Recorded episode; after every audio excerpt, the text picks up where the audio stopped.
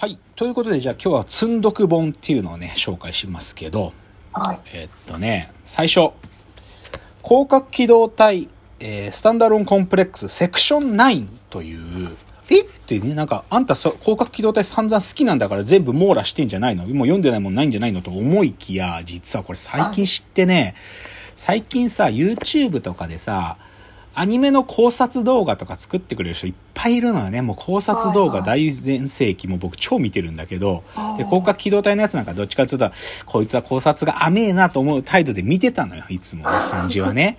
なんだけど、それでさ、そのある考察動画見てた時に、なんか僕が知らない設定喋ってたの。え？そんな設定あった？そんな事件でトグサそんなことした？みたいなのがあって、そしたら、なんと、その神山健二がアニメの中で出てこない話で、その春日康則さんというものかな。その方と一緒に小説を書いてると。その公安休暇の、そのアニメで、じゃないところの話を小説で書いてるってことを知って、ええー、と思って、やべえ、読んでなかったと思って速攻買ったのよ。なんだけどさ、ちょっと小説で、ちょっとこれ読む時間まだもう取れてない。でも、広角機動隊フリークスを辞任してるくせに、これ読んでないの終わってるなと思うんで、これ速攻読まなきゃと。けど全然読めてないのよ。っていうのが一つね。どんどん行こうか。はい。ルルブ筋肉マンっていうのがざあるのよ。え？ルルブ筋肉マンっていう、はい。これ、筋肉マンがね、なんなんだろうな。なんかそういうタイミングなのかな。なんか、筋肉マンとルルブがな謎のコラボをして、あの、なんていうのかな。場所？鳥取砂丘？の、うんなんか、筋肉マンが鳥取砂丘で、えっ、と、ウウルフマンがスプリングマンと戦ったとか、その、いろんな場所で戦ってるやつを、こう、まとめてるのよね。でこれ、ケンコバさんのインタビューとか、笹団子マシンさんと、あの、ゆで卵先生との対談とかあるから、あ、やべえ、絶対買って読もうと思ったんだけど、読めてない。これちょっと、い情報が多いタイプの本だからさ、ちょっと本っていうか雑誌だから、ちょこれ読めてないんですよ。ルルブ筋肉マンね。はい。あとはね、あの、髪の毛っていうプロレス雑誌があるんだけど、で、まあ、僕これいいなと思う回買うのね。で、今僕の手元にあるのは、112、ボリューム112とボリューム119があって、これもね、読みたいと思ってる記事はちゃんと読んだの。例えばボリューム112は、あの、古舘さんのインタビューで、古舘さんが猪木について語ってるっていう回なのね。古舘一郎が猪木物語といつまでもっていう特集語で、それが読みたくて買ったんだけど、それ以外の記事読めてないのよ。とか、あの、119号はおぼんこぼん特集で、おぼんこぼんさんのとか読んだのよ、もうすでにはい。けど、それ以外のとこ全然読めてないのよ。あの、長州力さんのインタビューとかもすっごい面白いらしいんだけど、全然読めてないんで、ちょっとこのプロレス雑誌系もね、ちょっと読めてない。髪の毛。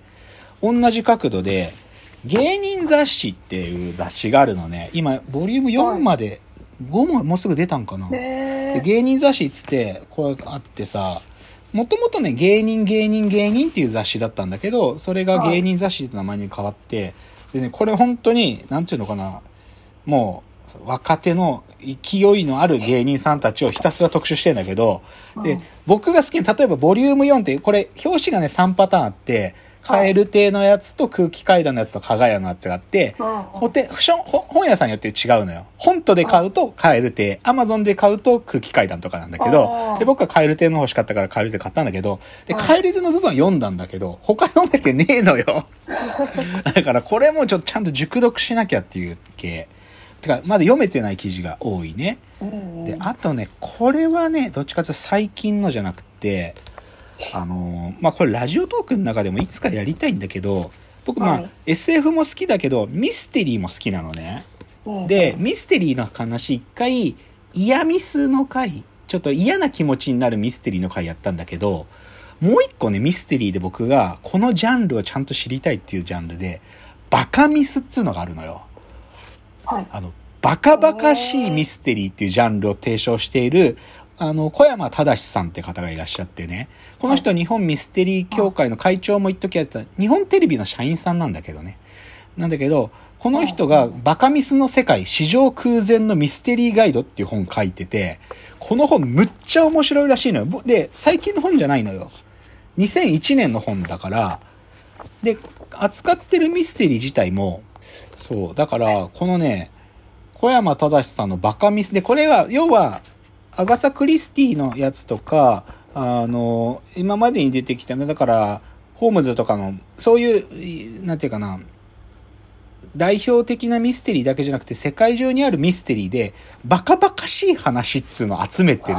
で、でもミステリーってどこかバカバカしいんだよトリックとかがあるから。でもそれをバカミスって呼んでて、小山正さんの文章も面白いから、でこれ超しっかり読みたい。これ読むことで僕はバカミスってジャンルをちゃんと分かりたいんだけど、これ読む時間ないのよ。これも買ってしばらく経ってんだけど、まだ積んどくになってるね、これ。ちょっと残念。あと、作品系最後は、あの、これもね、ラジオトークでやらなきゃなと思ってるんだけど、コンサトシっていうアニメ作家がいたんです。はい。コンサトシってアニメ作家がいて、それこそ、なんだろうな、細田守とか、新海誠と、生きてれば被験する存在だったのよ。で、ご病気でし亡くなっちゃったのね。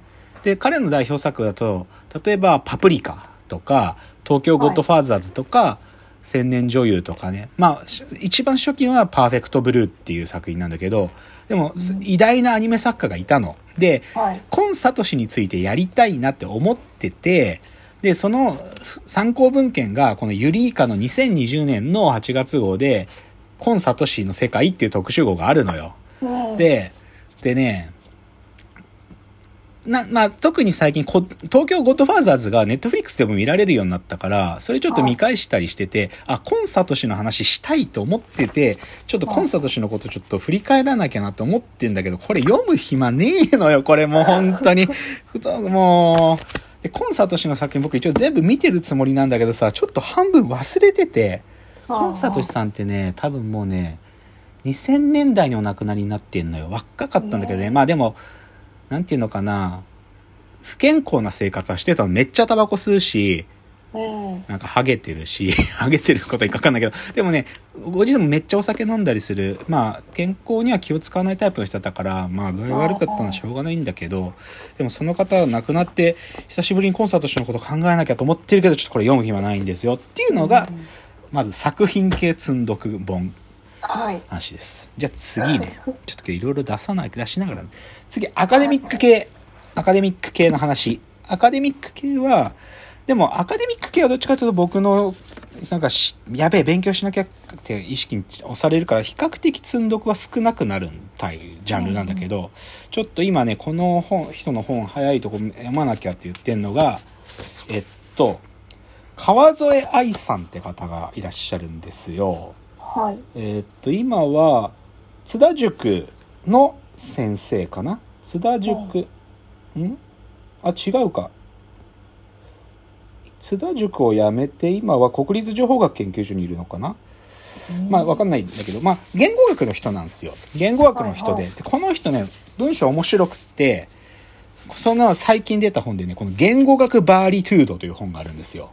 はい。その、なんていうのかな。言語学のいろんなテーマがジャンル横断的にどういうことに関わってるかっていう話がまつってて、例えばね、この本の 2, 章は、AI は絶対に押すなよを理解できるかっていう論考だったり、はい。あと、恋人は、恋人がサンタクロースの主の、主格の和かが、どっちを使うのが正しいのとか、こういう言語学のトピックを書いていくのよね。